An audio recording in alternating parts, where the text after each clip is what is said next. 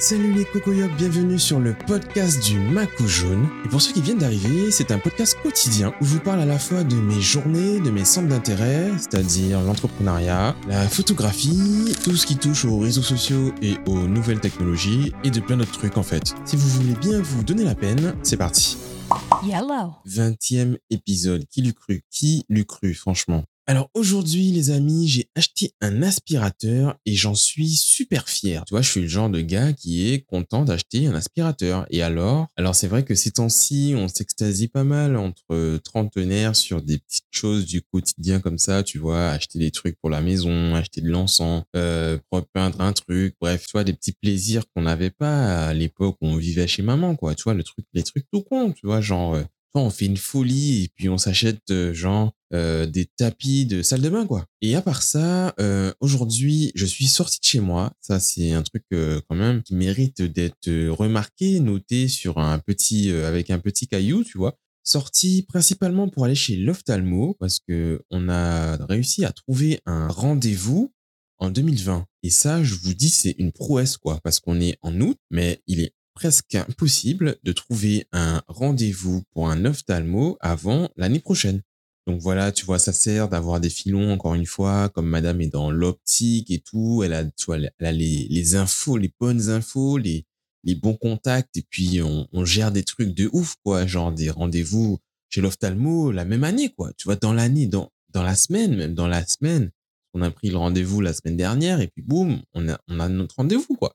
Non, franchement, les gars, voilà. Donc c'est un nouveau centre ophtalmologique, c'est vraiment très propre, très carré et tout. Et euh, ben, pour l'instant, comme personne connaît, ben, ils ont encore pas mal de place dans leur truc.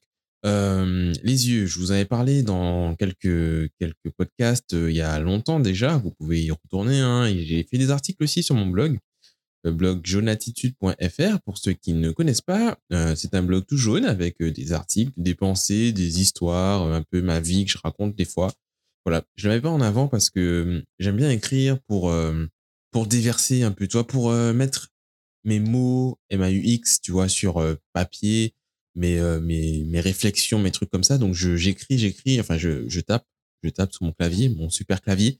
je tape dessus et des fois ça reste en brouillon pendant des années. J'ai encore des articles en brouillon depuis peut-être 2014, 2015, tu vois. Des fois, je reviens dessus et je les modifie et je finis par les poster. Et puis, euh, je fais pas de promo à ce niveau-là parce que parce que j'aime bien que ça reste privé, que ceux qui voient le post quand je publie un post, il y a un tweet qui part et un post Facebook, je crois. Mais euh, c'est ça peut partir à 3 heures du mat et personne ne le verra, tu vois. Donc euh, des fois, je reçois un message genre euh, ah oui, je suis passé sur ton blog, j'ai vu ton dernier article, machin, et on discute par rapport à ça ça me fait plaisir toujours de, savoir que quelqu'un me lit, tu vois, mais euh, je, voilà, c'est pas le blog qui fait euh, des millions de vues.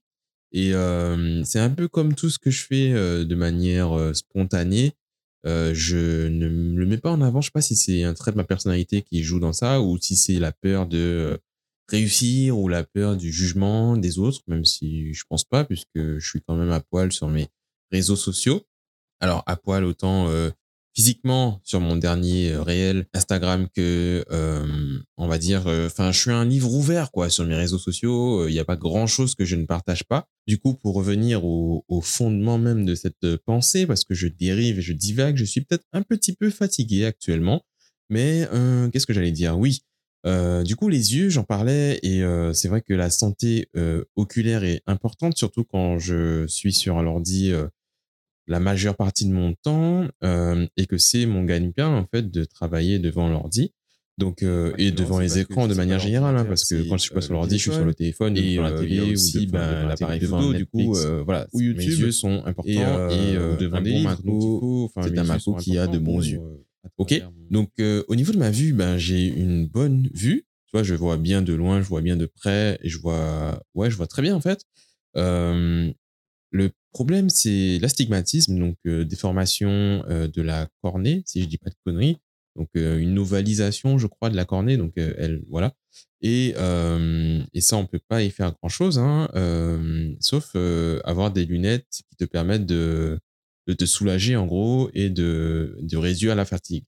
En plus, grâce à mon arbre généalogique génialissime, j'ai hérité de la tension oculaire. Donc, j'ai de la tension dans l'œil, donc ça n'a rien à voir avec l'hypertension artérielle. Mais sur le principe, c'est un peu la même chose. C'est que ben il y a une tension trop élevée, enfin j'ai une tension trop élevée dans les yeux qui induit des migraines, des, des fatigues et plein d'autres trucs qui peuvent rapidement dégénérer en glaucome et en cécité et en bullshit bullshit. Donc on va pas trop parler de cécité parce que je viens de le dire. Mes yeux sont importants et bah, je vois déjà mon père galérer un peu avec, ses, avec les siens, donc on va éviter de reproduire tout ça et on va porter ses lunettes parce que ce monsieur ne le fait pas. Je pense qu'on a tous la même génération de parents qui ne veut pas mettre ses lunettes parce qu'ils n'en ressentent pas le besoin et qu'ils arrivent à s'accommoder sans lunettes, mais qui regardent leur téléphone à bout de bras en grignant un petit peu pour euh, répondre à un SMS, en mettant euh, la taille maximale sur leur téléphone, n'est-ce pas? Alors, euh, petit papa, si tu écoutes ceci, je ne vais pas reproduire euh, ton, ton, comportement, ok? Parce que je t'ai déjà répété trop longtemps qu'il fallait mettre tes lunettes. Et maintenant, tu as des injections et des trucs, donc voilà, je vais éviter cette, euh, cette chose. Donc voilà, donc j'ai été faire mon petit check-up chez l'ophtalmo. Ça a été assez, assez rapide hein, et on m'a prescrit pour la première fois un, un, qu'on appelle ça une vérification supplémentaire. Je crois que c'est un, un OCT. Je vais aller googliser ça tout de suite.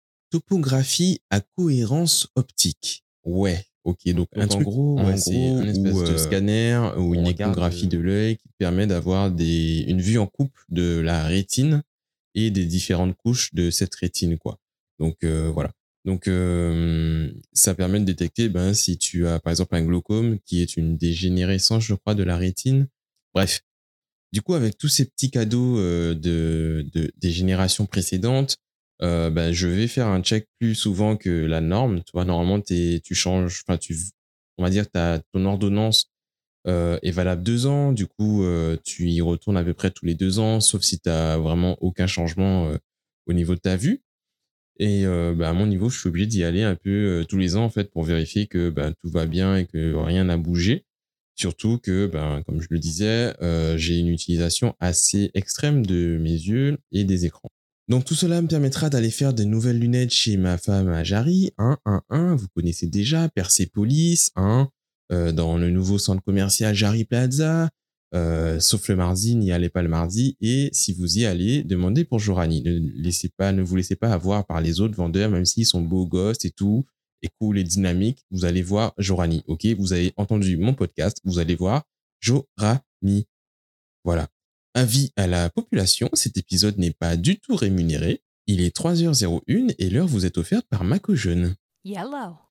Autre trouvaille de la journée, j'ai, je pense, trouvé euh, le bois qui va servir enfin, faire mon bureau, trouver euh, le euh, bois terminer mon bureau, à la finalisation de mon bureau. Voilà, il est en phase. Euh, alors j'ai deux choix, on va dire, et un peu de bricolage à faire. J'ai trouvé des planches de pain, je crois, et des planches de hêtre qui ont des, comment on appelle ça, des, un petit style sympa qui, avec un petit coup de ponçage et de trucs trucs, vont être cool. Le seul souci, c'est que je trouvais que c'était un peu cher pour euh, de malheureux, de malheureuses planches de bois. Mais voilà, on va finir ce bureau parce que je suis un peu à l'étroit à ce niveau-là. Donc euh, tout ça, tout ça, tout ça va être fait en temps et en heure. Voilà, c'était un petit épisode assez euh, léger, pas grand-chose à vous dire. Euh, vraiment euh, juste raconter ma journée et faire l'épisode parce que je fais l'épisode tous les jours. Et puis euh, voilà en fait, hein, c'est tout hein, les gars. Hein, j'ai rien d'autre à vous dire, donc on va s'arrêter là et bonne soirée.